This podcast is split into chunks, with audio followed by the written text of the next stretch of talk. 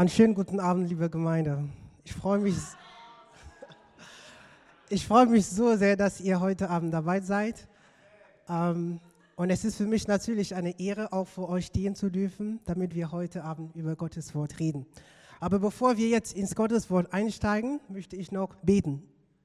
Himmlischer Vater, wir danken dir, dass du so gut bist zu uns, Herr, und dass wir uns heute Abend als Töchter und Söhne versammeln dürfen, Herr, um dich zu erleben, Herr.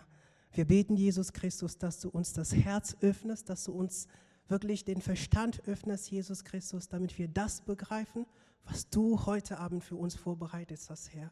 Für uns als Gemeinde, aber auch für uns als Einzelne. Amen. Ich begrüße euch zur dritten Predigt der Reihe Heiligt. Das ist eine Reihe, in der wir uns hier in der Gemeinde seit ein paar Wochen befinden. Und das Ziel, das wir in dieser Predigtreihe verfolgen, ist, dass wir verstehen, was es bedeutet, heilig zu sein, was es bedeutet, anders zu sein, was es bedeutet, abgesondert zu sein. Und wir wollen, dass wir am Ende dieser Predigtreihe verstehen, wie wir diesen Teil unserer Identität als Gottes Kinder noch besser und konkret ausleben können.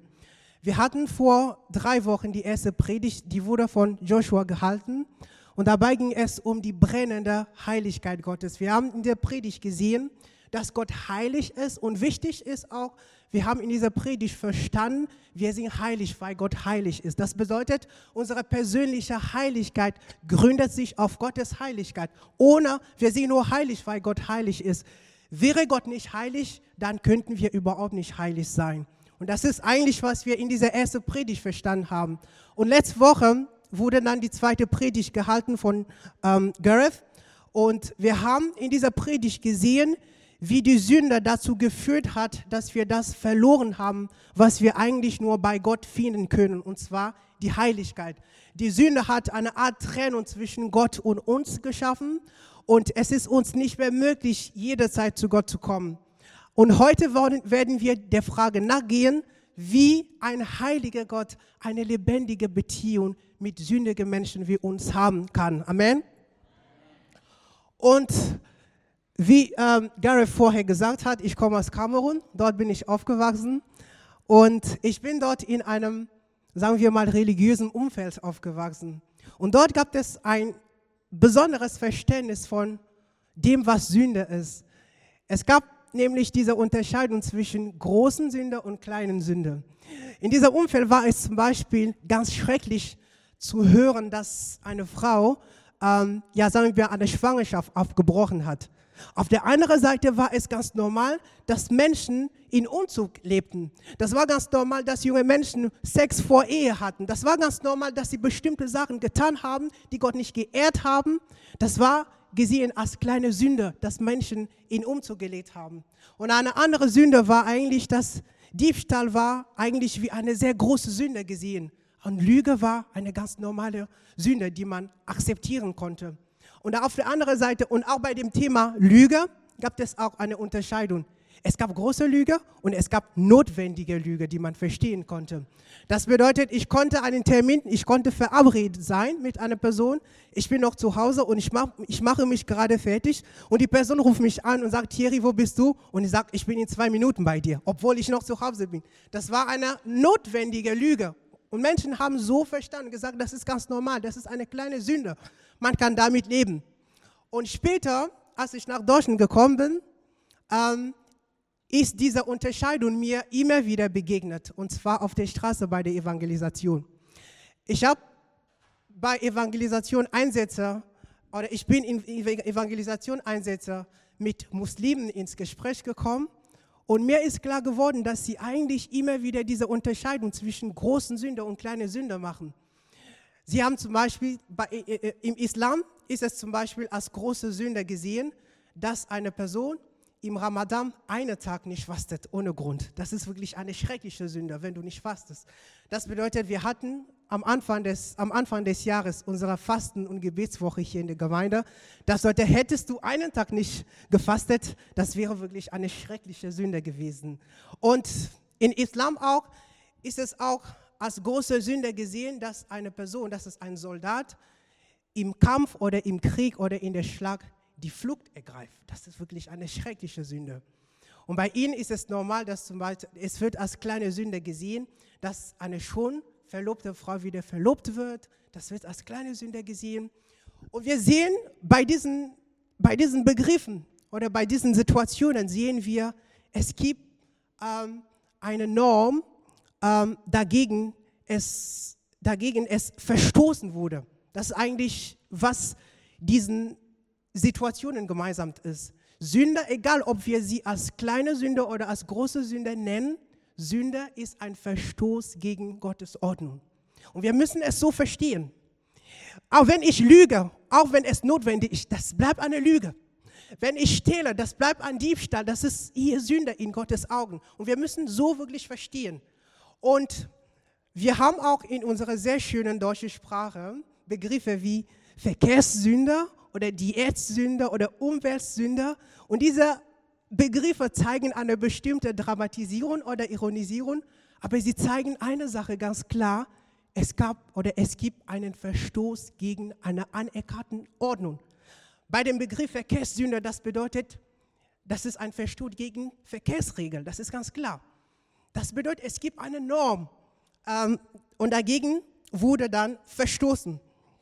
Und wenn wir dann über Sünde sprechen, dann sehen wir, Sünder schafft eine Art Mauer zwischen Gott und uns. Und aufgrund der Sünde haben wir nicht mehr diesen freien Zugang zu Gott. Aufgrund der Sünde können wir nicht mehr jederzeit zu Gott gehen. Und ich möchte euch jetzt ähm, auf eine Reise einladen. Wir werden jetzt in das Alte Testament gehen und wir werden, euch, wir werden dort ähm, ein, paar, ein Kapitel sehen. Das ist nämlich in 3. Mose 16.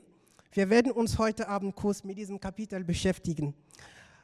Und dort werden wir sehen, wie Heiligkeit Gottes für sündige Menschen so gefährlich ist. Das ist wirklich der Grundgedanke. Wenn wir sündigen, das macht Gottes Heiligkeit, die eigentlich grundsätzlich etwas Gutes ist, sie macht Gottes Heiligkeit für uns so gefährlich. Und das werden wir heute Abend kurz sehen. Amen. Ja, und das ist jetzt der Mehrwechsel unserer Predigtreihe. Ähm, das ist in 1. Petrus 1, 15 bis 16. Dort haben wir folgendes. Sondern wie der, der euch berufen hat, heilig ist, seid auch ihr heilig in allem wandeln. Denn es steht geschrieben, seid heilig, denn ich bin heilig. Und das Thema, womit wir uns heute Abend beschäftigen wollen, heißt oder lautet unbeschränkter Zugang zum heiligen Gott. Egal in welcher Phase du dich gerade befindest in deinem Leben, ich möchte dir sagen, Gott wartet auf dich mit offenen Armen. Du darfst zu Gott kommen. Du darfst zu Gott kommen jederzeit. Wir lesen jetzt ähm, diese ersten Verse in 3. Mose 16. Danke, Elvis. Und so, dort haben wir folgendes. Und der Herr redete zu Mose nach dem Tod der beiden Söhne Aarons, als sie vor den Herrn hintraten und starben. Und der Herr sprach zu Mose, rede zu deinem Bruder Aaron, dass er nicht, je, dass er nicht zu aller Zeit in das Heiligtum hineingehe, innerhalb des Vorhangs, vor den Deckel, der auf der Lade ist, damit er nicht sterbe. Denn ich erscheine in der Wolke über dem Deckel. Und hier wird über den Tod der beiden Söhne Aaron gesprochen. Wir werden später dazu kommen. Aber ich möchte mit euch noch zuerst ein paar Gedanken über 3. Mose 16 ähm, teilen. 3. Mose 16, dieses Kapitel ist eigentlich das Herzstück von dem dritten Buch Mose. Und in diesem Kapitel geht es um zwei wichtige Stichwörter, und zwar Heiligkeit und Gemeinschaft. Das ist eigentlich, was wir immer wieder in diesem Kapitel, wenn wir dadurch gehen. Und Heiligkeit steht natürlich für Gott, der heilig ist. Und dieser heilige Gott sehnt sich nach einer Gemeinschaft mit dem Volk. Und wir haben auf der anderen Seite ein Volk, das in der Sünde lebt, das Gott nicht ehrt in dem, was es tut. Und das bedeutet, Gottes Heiligkeit steht hier irgendwie dem, der, den, Unrein, den Unreinheiten des Volkes entgegen. Aber auch wenn, obwohl dieses Volk in der Sünde lebt, sehnt sich Gott nach einer Gemeinschaft mit ihm. Deswegen haben wir diese Begriffe Heiligkeit und Gemeinschaft. Und Gott hat sich eigentlich immer wieder gedacht, okay, was kann ich tun, um echte Gemeinschaft mit diesem Volk zu leben? Es ist wichtig, dass wir hier verstehen, es, es, es ist hier von Heiligtum die Rede. Das, und Heiligtum, das ist eigentlich dieses heilige Zelt, das in der Mitte des Lades des, der Israeliten in der Wüste stand. Und wie ist es dazu gekommen, dass dieses Heiligtum gebaut wurde? Das, die Geschichte lesen wir in 2. Mose, wo Gott zu Mose sagt, ich möchte, dass ihr mir ein Heiligtum baut. Warum? Weil ich in eurer Mitte leben möchte. Ich möchte in eurer Mitte wohnen. Das bedeutet, Gott wollte in, in der Mitte dieses Volkes wohnen. Deswegen hat er gesagt, ich möchte, dass ihr mir ein Heiligtum baut. Und das wurde gebaut. Ich glaube, das lesen wir in 2. In 2. Mose 35 äh, und 39, wie dieses Heiligtum gebaut wurde. Das war zu dieser Zeit, wo wir das lesen in, äh, in Kapitel 16, gab es schon dieses Heiligtum. Das heißt, Gott wohnte dort.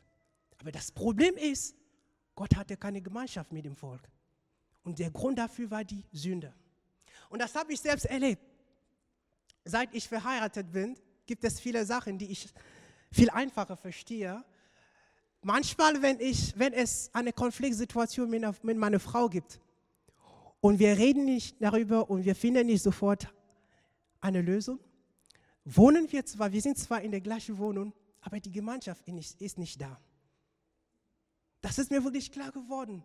Wenn es einen Konflikt gibt und wir reden nicht darüber, um eine Lösung zu finden, sind wir zwar in der gleichen Wohnung, aber die, die Gemeinschaft ist nicht da. Das ist das Gleiche, was passiert ist mit Gott hier und, und mit dem Volk. Gott wohnt, das Heiligtum ist da, sogar in der Mitte des Lagers. Er wohnt dort, aber die Gemeinschaft ist nicht da. Und der Grund dafür ist die Sünde. Aber Gott hat sich also Wege ausgedacht, um diese Gemeinschaft mit dem Volk wieder haben zu können. Und wir wissen, Gott hatte das Volk Israel auserwählt unter aller anderen Völker der Erde. Und in Israel gab es so viele Stämme. Gott hatte auch den Stamm Levi auserwählt, um ihm zu dienen. Und in dem Stamm Levi gab es viele andere Familien. Aber Gott hat sie, die Familie Aarons, auserwählt, um ihm in dem Heiligtum zu dienen. Und Gott wollte, dass durch den Dienst dieser priesterlichen Familie dass Gemeinschaft mit dem Volk wieder ermöglicht wurde. Und wir lesen hier, dass zwei Söhne von dieser priesterlichen Familie gestorben sind. Wie ist es dazu gekommen? Wir lesen ein paar Kapitel zurück, zwar Kapitel 10. Dort haben wir Folgendes. Und die Söhne Aarons, Nadab und Abihu, das war der Name, ihrer Name, die Söhne Aarons nahmen jeder seine Räucherpfanne und taten Feuer hinein und legten Räucherwerk drauf und brachte fremdes Feuer vor dem Herrn da, das er ihnen nicht geboten hatte. Da ging Feuer von dem Herrn aus und verzehrte sie und sie starben vor dem Herrn. Und Mose sprach zu Aaron, dies ist es, was der Herr geredet hat, indem er sprach, in denen, die mir nahen, will ich geheiligt und vor dem ganzen Volk will ich verherrlicht werden. Und Aaron schwieg. Wir sehen hier, wie es zu diesem Tod gekommen ist. Und die Frage, die wir uns hier stellen könnten, wäre, warum, warum mussten sie sterben? Nadab und Abihu, sie waren keine falschen Priester. Sie waren Söhne Aaron. Das bedeutet, sie waren richtige, wahre Glieder der priesterlichen Familie. Und wenn wir 3. Mose 9 lesen, sie wurden in 3. Mose 9 zusammen mit ihrem Vater Aaron eingesetzt als Priester über Israel. Sie waren also, oder sie hatten sich also nicht widerrechtlich in dieses Amt des Priesters eingedrängt. Sie waren berechtigt dort. Aber warum mussten sie sterben? Die Bibel sagt hier in Vers 1, sie brachten fremdes Feuer vor dem Herrn dar. Das war da ihre Sünde. Wenn wir uns dieses heilige Zelt vorstellen, dieses heilige Zelt hatte drei Teile. Es gab erstmal den Vorhof, dann gab es das vordere Zelt oder das Heilige und danach gab es das Allerheiligste. Und im Vorhof gab es einen Brandopferaltar. Und der Herr hatte gesagt, jedes Mal, wenn ihr mir ein Opfer darbringen wollt, müsst ihr Feuer von diesem Brandopferaltar nehmen. Und die Bibel sagt hier, sie haben fremdes Feuer dargebracht. Das bedeutet, das Feuer, das sie dargebracht haben, das kam nicht von diesem Brandopferaltar. So mussten sie sterben. Und was wir hier sehen, das ist nicht nur, dass sie das Feuer Gottes nicht genommen haben, nicht von diesem Brandopferaltar. Was wir hier sehen, ist, dass sie den Altar verachtet haben. Sie haben nicht nur den, wie gesagt, der Brandopferaltar war im Vorhof und die Bibel sagt hier, dass so, sie haben ein Räucheropfer da gebracht. Und der Räucheraltar war in dem vorderen Zimmer, in dem Heiligen. Das bedeutet, sie haben, ähm, sie haben das normale Feuer nicht genommen. Sie sind also in das vordere Zimmer gegangen mit einem fremden Feuer. Und die Bibel sagt, Feuer ging von dem Herrn aus und verzehrte sie. Sie haben nicht nur den Brandopferaltar verachtet, indem sie gesagt haben, dein Feuer brauchen wir nicht, wir können ein besseres Feuer finden. Sie haben auch den Räucheraltar verachtet, indem sie gesagt haben, wir können dir das Feuer geben, was wir wollen, nicht das Feuer, das von dem Brandopferaltar kommt. Das war die Sünde. Und das war auch ein Akt des Ungehorsams gegen Gottes Vorschriften. Gott, Gott hatte klare und deutliche Vorschriften gegeben. Ihr sollt so, ihr sollt mir so dienen. Aber Leute, liebe Gemeinde, was wir hier sehen, ist ganz klar. Wir sind nicht schlauer als Gott. Gottes Vorschriften sind gut genug. Es ist nicht unsere Aufgabe zu versuchen, sie besser zu machen oder sie so zu gestalten, wie sie uns gefallen oder was auch immer. Darum geht es nicht. Wenn Gott sagt, komm, dann komm. Wenn Gott sagt, steht, dann steht. Nix. Amen. Darum geht es. Und so mussten sie sterben. Das, was eigentlich als Akt der Anbetung gesehen werden sollte, wurde zu einem Gericht über ihr Leben. Und ich glaube, Gott möchte uns auch sagen, wir müssen vorsichtig sein mit dem, was er sagt. Mit dem, was Gott uns befehlt. Wir müssen recht vorsichtig sein.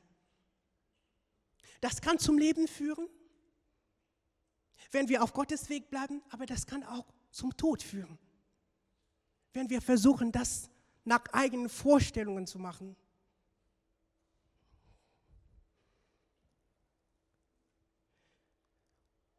Und der Tod von Nadab und Abiu zeigt uns eines.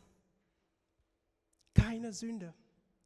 Und ich wiederhole es, keine Sünde ist zu klein in der Gegenwart des heiligen Gottes. keine Sünde. Und ich wiederhole, Sünde bedeutet Verstoß, Verstoß gegen Gottes Ordnung, gegen Gottes Vorsicht, gegen Gottes Gedanken. Auch wenn wir diesen Verstoß klein oder groß nennen, das ist ein Verstoß. Und das, was hier passiert ist, sagt uns, es ist nicht zu klein. Gottes Heiligkeit ist so gefährlich für sündige Menschen. Und das ist wirklich für uns eine Ermutigung. Nicht mehr die Sünde so zu kategorisieren, das ist eine kleine Sünde oder das ist eine große Sünde. Das ist für uns eine Ermutigung, die Sünde ganz allgemein zu hassen. Das ist eine Ermutigung, die Sünde zu hassen. Ich glaube, wenn wir uns auf diese Situation anlassen, wo wir sagen, diese Sünde ist groß, diese ist klein, dann fangen wir mal an, Toleranz zu sein.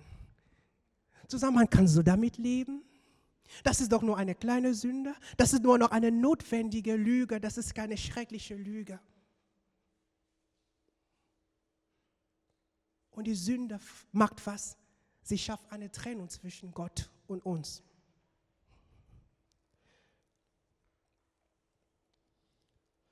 Und wenn wir durch die Bibel gehen, dann sehen wir auch ganz viele Menschen, die eigentlich Sünde begangen haben, die, unsere, die in unseren Augen so klein aussehen, aber die ganz schreckliche Folgen hatten. Und das erste Beispiel ist das Beispiel von dem Frau von, dem Frau von Lot, der Neffe von Abraham. Aber Gott wollte dann die, die Sodom und Gomorra zerstören. Aber Abraham hat ihn so angefleht. Und Gott hat gesagt, ja, ich möchte dann deine Neffen und seine Familie schonen. Aber Gott hatte etwas ganz Klares gesagt.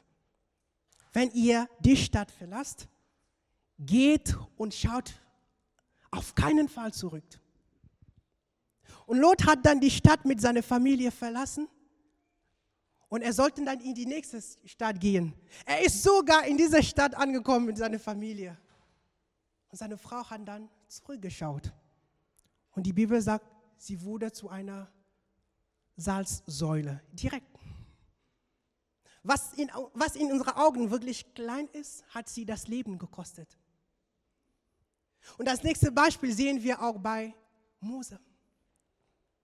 Mose hatte das Volk Israel aus der ägyptischen Gefangenschaft herausgeführt.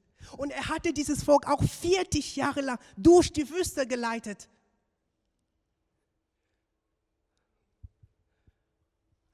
Aber Gott hatte zu ihm gesagt, zu ihm und zu Aaron, du sollst zu dem Felsen reden. Mose hat zweimal geschlagen mit dem Stab. Und Gott hat gesagt, du wirst das verheißene Land nicht sehen. Das ist für mich so schrecklich. Ich habe einen Mann, der Gott jahrelang so treu gedient hat, der mit Gott durch tief und hoch gegangen. Aber durch eine so kleine Sünde hat er das verpasst, wofür er sein ganzes Leben gekämpft hat.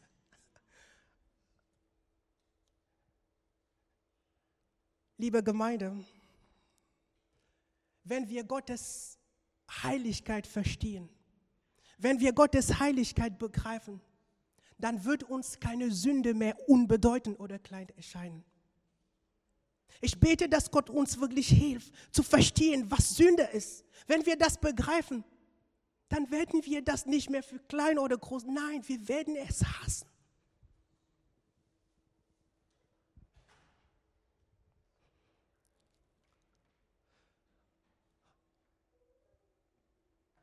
Gottes Heiligkeit ist so gefährlich, wenn wir in der Sünde leben.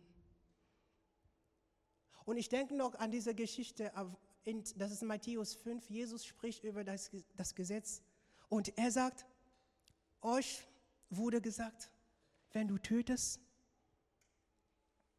dann musst du vor Gericht gestellt werden. Aber ich sage euch, wenn du nur zu deinem Bruder, das ist, wenn ich eigentlich nur zu Daniel Dummkopf sage, Jesus sagt, du gehörst auch zum Gericht.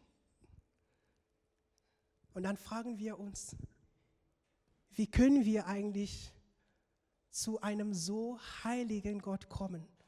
ohne das erleben zu müssen, was Nadab und Abihu erlebt haben? Und die Antwort ist Gottes Gnade. Die Sünde ist eigentlich viel schlimmer, als wir denken, wie wir gerade gesehen haben. Aber Gottes Gnade ist auch viel größer, als wir denken. Und wir wollen jetzt kurz über den Kern von Kapitel 16 von 3. Mose sprechen. Und das ist nämlich der Versöhnungstag, denn das ist ja das Hauptthema in diesem Kapitel. Eigentlich die Heiligkeit und die Gerechtigkeit Gottes verlangen Gericht, wenn eine Sünde begangen wird. Aber wir haben auch, wir wissen, Gott ist auch voller Liebe und voller Gnade. Und diese Liebe und diese Gnade zeigen uns Barmherzigkeit, wenn wir sündigen. Das Ding ist, es geht, es geht nicht darum, dass Gott auf der einen Seite gerecht und heilig ist und auf der anderen Seite voller Gnade und voller Liebe ist. Gott ist es gleichzeitig. Gott ist es, es ist gleichzeitig Liebe, gleichzeitig gerecht, heilig und so weiter. Und durch diese Gnade haben wir dann die Möglichkeit, zu Gott zu kommen.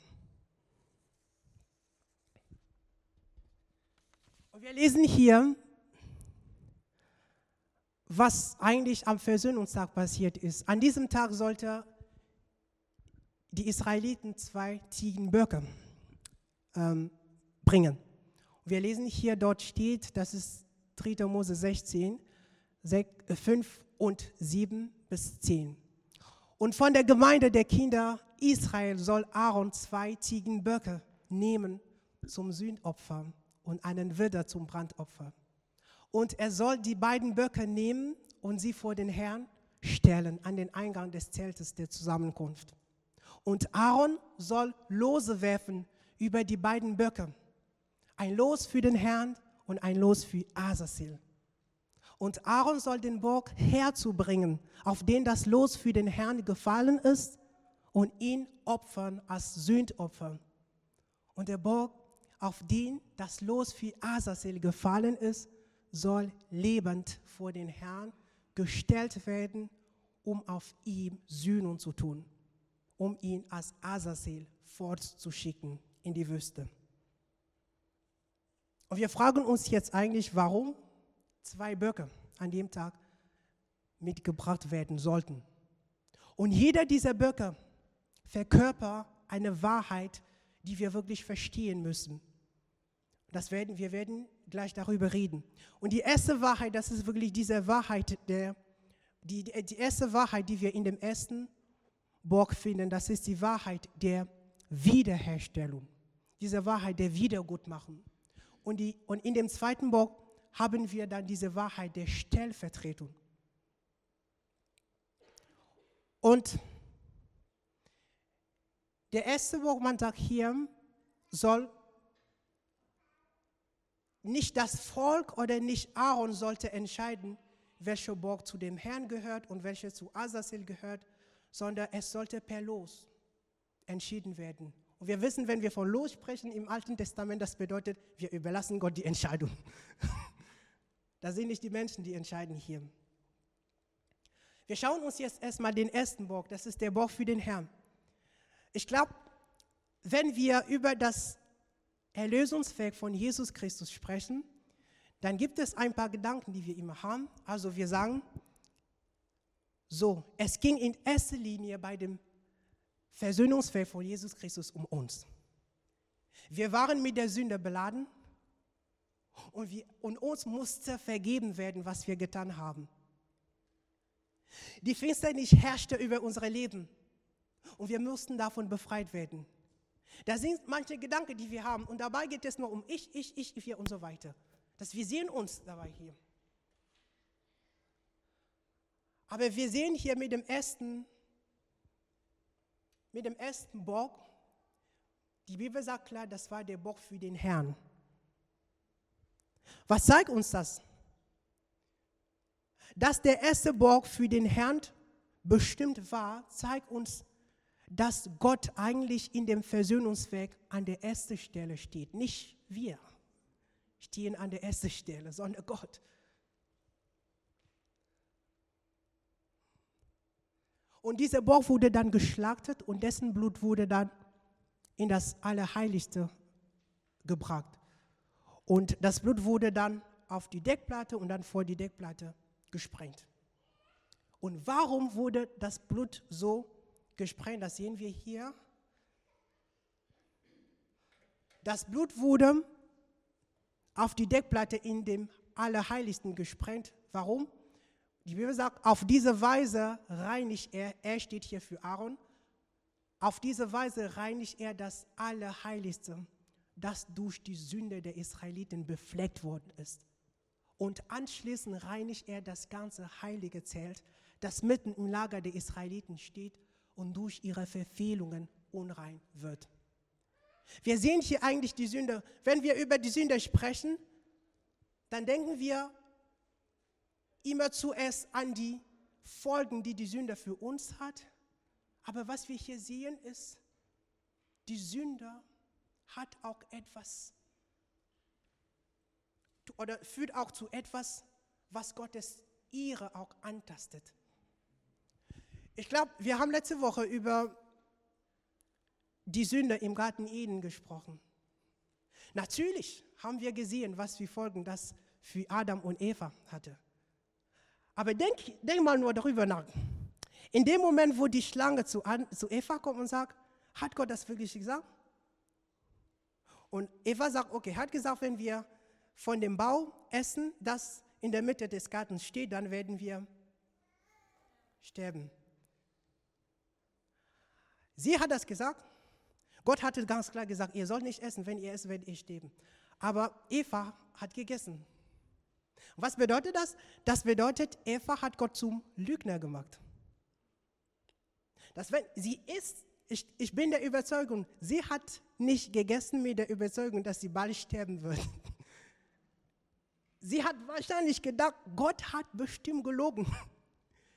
Hat uns nicht, nicht die Wahrheit gesagt.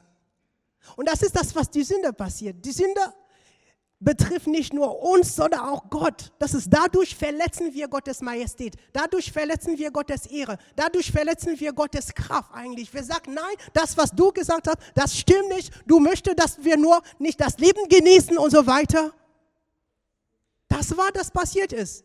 Und deswegen mussten dann das, der erste Bock eigentlich so geschlachtet werden. Für Gott, nicht für das Volk.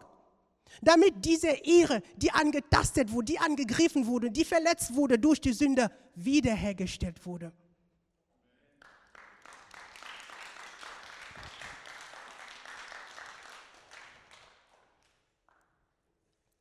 Ja.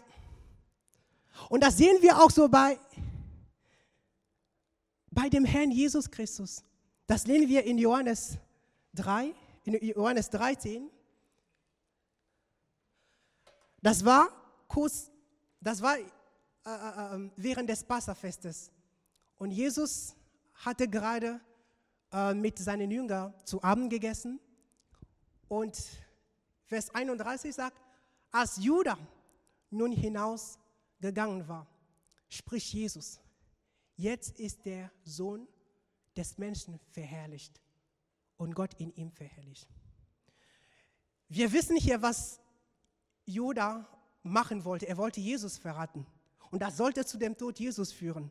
Aber das Erste, das Jesus hier sagt, ist nicht, jetzt werde, werden die Menschen von ihrer Sünde befreit oder jetzt werden die Menschen die Vergebung für ihre Sünde bekommen. Das Erste, was Jesus sagt, jetzt wird der Menschensohn verherrlicht und Gott wird auch in ihm verherrlicht. Das zeigen uns bei dem, an der ersten Stelle in dem Versöhnungswerk steht erstmal, dass Gott verherrlicht wird. Dass Gottes Ehre wiederhergestellt wird, die wir angegriffen haben, die wir verletzt haben, indem wir ihm zum Lügner gemacht haben. Dass jedes Mal, wenn wir das Gegenteil von dem tun, was Gott von uns erwartet, wir sagen zu Gott, nein, ich glaube nicht, dass was du mir gesagt hast, stimmt. So machen wir Gott zum Lügner. Und deswegen musste am Versöhnungstag zuerst dieser Majestät, diese Ehre wiederhergestellt werden. Und das ist die Wahrheit, die wir in dem ersten Bock haben. Solange Gottes Ehre, solange Gottes Majestät nicht wiederhergestellt wird, können unsere Sünde überhaupt nicht weggenommen werden. Sie können überhaupt nicht weggetragen werden. Und deswegen war es wichtig, dass das getan wird und erst danach kam es zu dem zweiten Bock.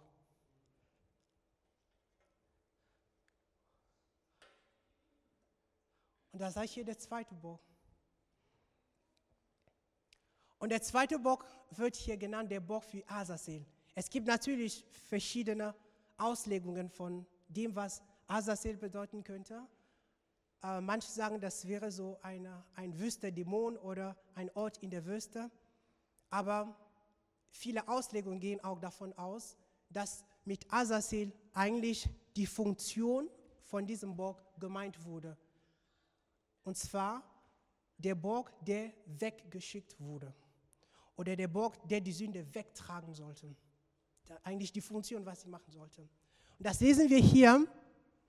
Und hat er die Sühne des Heiligtums und des Zeltes der Zusammenkunft und, der, und des Altars vollendet, so soll, den, so soll er den lebenden Bock herzubringen. Und Aaron lege seine beiden Hände auf den Kopf des lebenden Bockes und bekenne auf ihn alle Ungerechtigkeiten der Kinder Israel und alle ihre Übertretungen nach allen ihren Sünden. Und er lege sie auf den Kopf des Bockes und schicke ihn durch einen bereitstehenden Mann fort in die Wüste, damit der Bock alle ihre Ungerechtigkeiten auf sich trage in ein ödes Land. Jetzt kommt das Wegtragen von der Sünde. Aber zuerst musste durch den ersten Bock die Herrlichkeit Gottes wiederhergestellt ähm, werden.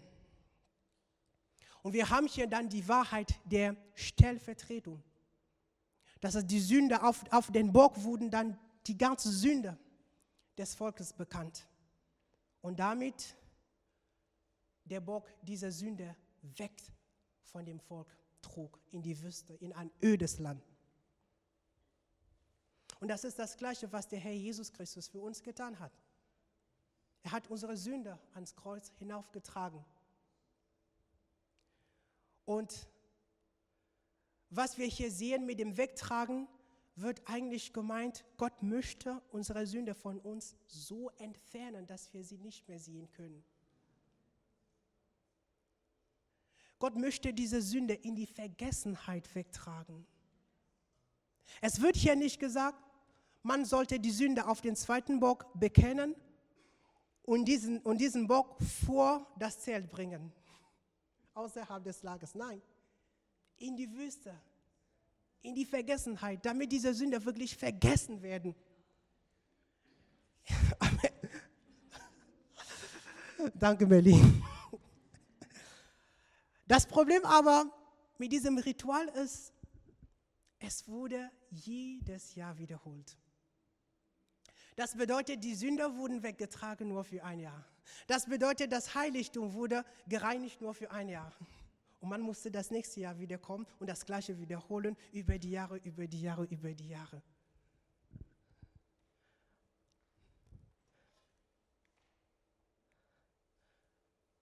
Bis dieser Mann gekommen ist.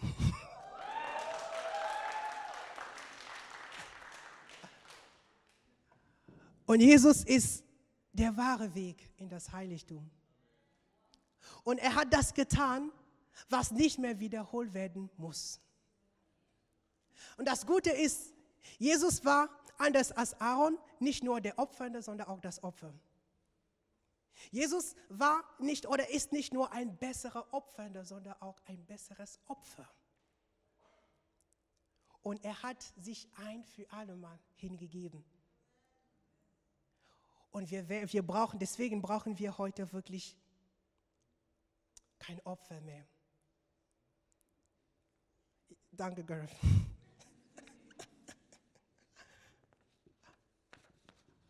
Und an dem Versöhnungstag, oder der, der Priester hatte eigentlich bei normalen Opfern besondere Kleidungen. Er hatte wirklich so ein reiches Gewand, ein prachtvolles Gewand mit Gold drauf, mit Edelstein drauf. Aber an dem Versöhnungstag musste er dieses prachtvolle Gewand ausziehen und er sollte einen einfachen Leibrock anziehen. Aus einfachen Leine, sagt die Bibel. Und nachdem der zweite Bock weggeschickt wurde, durfte er sein prachtvolles Gewand wieder anziehen. Und das zeigt uns eigentlich, was der Herr Jesus Christus auch für uns getan hat. Als Gott ist er als sterblicher Mensch auf diese Erde gekommen. Das bedeutet, er hat eigentlich seine Herrlichkeit so ausgezogen und gesagt, ich komme auf diese Erde und ich möchte mich so klein wie möglich machen, damit durch mich diese Menschen wieder den Zugang zu Gott haben können. Das hat er getan. Und genauso wie Aaron nach dem Versöhnungs- oder nach dem Wegtragen des zweiten Bockes sein prachtvolles Gewand wieder anziehen konnte, wird unser Herr Jesus Christus eines Tages wiederkommen. Und er wird als König wiederkommen. Er wird als König in, in strahlender Schönheit wieder ankommen, wiederkommen. Er wird so strahlen, wie wir gerade gesungen haben. Und die Frage ist jetzt, wie, kommen, wie können wir das genießen, was der Herr Jesus Christus für uns getan hat? Da brauchen wir 2G, aber nicht getestet oder geimpft, oder, sondern Gnade durch Glauben. Wir brauchen eigentlich, wenn wir an, an, an, an Mose denken, danke, er hat Gott so treu gesehen über die Jahre, aber er musste wirklich das, das Beste, das Schönste verpassen. Ich glaube, sollte es bei Gott, deswegen, ich, ich sage das, damit wir verstehen, wie gefährlich diese Unterscheidung zwischen großen und kleinen Sünder ist. Eigentlich sollte es bei Gott um einen Ausgleich von Sünder durch gute Taten handeln oder gehen, dann bin ich der Überzeugung, dass Mose nicht hätte sterben müssen. Er hatte so viele gute Taten in seinem ganzes Leben. Man hätte zum Beispiel gesagt, okay, du hast das über die Jahre getan, wir können dann diesen kleinen Sünder so annehmen und sagen, oh, das ist okay, ja. Wir können das so unter den Teppich kehren und weitermachen. Aber bei Gott geht es überhaupt nicht um Ausgleich von Schlechtem durch Gutes. Nein. Unsere Sünder werden uns nicht vergeben, weil wir neben der Sünde noch gute, eine ganze Liste von guten Sachen getan haben. Überhaupt nicht. Wenn du in der Sünde lebst, egal ob du im Monat 300 Euro verdienst und 200 oder 3000 Euro verdienst und 2000 Euro spendet, das bringt dir gar nichts, muss man ehrlich sein. Wir brauchen Gottes Gnade und diese Gnade empfangen wir durch Glauben. Und gut, das Gute ist auch, Gnade bedeutet, du verdienst es nicht. Du hast gar nichts dafür getan. Du brauchst nur zu glauben. Und das war's. Und wir sehen auch an dem Versöhnungstag, durfte das ganze Volk gar nichts machen. Der Einzige, der an dem Tag etwas tun durfte, war der hohe Priester. Und das zeigt uns eigentlich, dass wir keinen Beitrag zu unserer Erlösung geleistet haben. Gar nichts. Gar nichts. Das ist ein Geschenk Gottes. Und wir sollen es so annehmen. Und Paulus hat in Epheser 2 die Grundbotschaft des Versöhnungstages so zusammengefasst. Den durch die Gnade seid ihr errettet, mittels des Glaubens. Und das nicht aus euch, Gottes Gabe ist es. Nicht aus Werken, damit niemand sich rühme.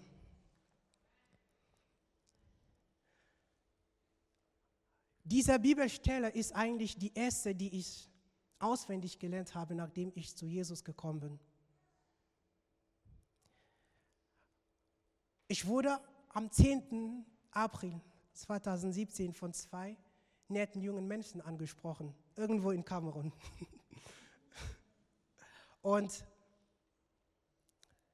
die erste Frage, die ich bekam, war, glaubst du an Gott? Ja. Wie ich vorher gesagt habe, bin ich in einem religiösen Umfeld aufgewachsen.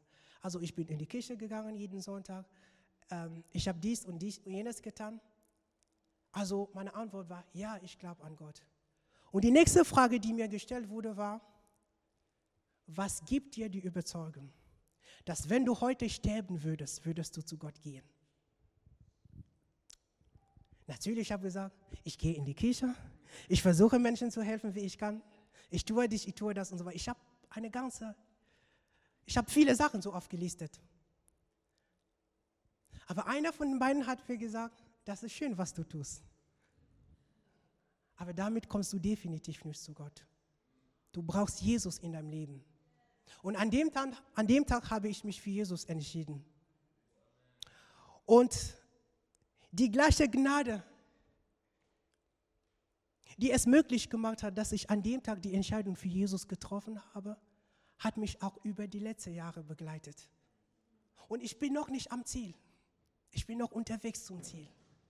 Und ich bin der Überzeugung, dass diese Gnade, die mich bis hier begleitet hat, mich weiter begleitet wird, damit ich das erreiche, was Gott für mein Leben bestimmt hat. Und wenn wir, diese, wenn wir eigentlich den Sinn des Lebens verstehen wollen, dann brauchen wir Jesus.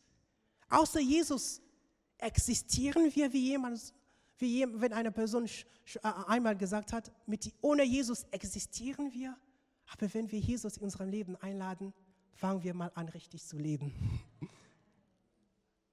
Und das ist meine Ermutigung heute an uns als Gemeinde. Egal ob du, ich weiß nicht, was, womit du gerade zu kämpfen hast. Vielleicht ist es eine Sünde und du hast alles versucht und es klappt immer nicht. Und vielleicht du denkst, ich bin überhaupt nicht mehr würdig und ich bin überhaupt nicht mehr würdig, zu Gott zu kommen. Das Ding ist, Gott wartet auf dich mit offenen Armen. Gott wartet auf dich. Du denkst vielleicht, mein Leben sieht so schwarz aus, aber Gott sagt, komm zu mir. Unser heiliger Gott will deine Sünde wegtragen und eine lebendige Beziehung mit dir haben. Und was er von dir erwartet, ist, dass du nicht, dass du dies oder dies tust. Was Gott von dir erwartet, ist, dass du seine Gnade im Glauben annimmst. Und das ist das, was ich damals getan habe. Und Gott kann das für jeden Einzelnen von uns. Er kann jedes Leben auf den Kopf stellen. Er kann dir die Kraft geben, die du brauchst, um diese Sünde, um diese Situation zu überwinden. Bei Gott hast du alles, was du brauchst, um ein erfülltes Leben zu führen. Um, um dich weiter vorzubereiten auf den, auf den Tag, an dem unser Herr kommt. Denn wir haben diese Zuversicht, er kommt wieder. Maranathan. Amen. Ja. Gut, wir kommen jetzt langsam zu Ende, aber wenn du hier bist und du hast dich oder du hast Jesus noch nicht in dein Leben eingeladen, dann möchte ich dich jetzt wirklich ermutigen, mit mir zu beten. Denn mit Jesus beginnt das Leben.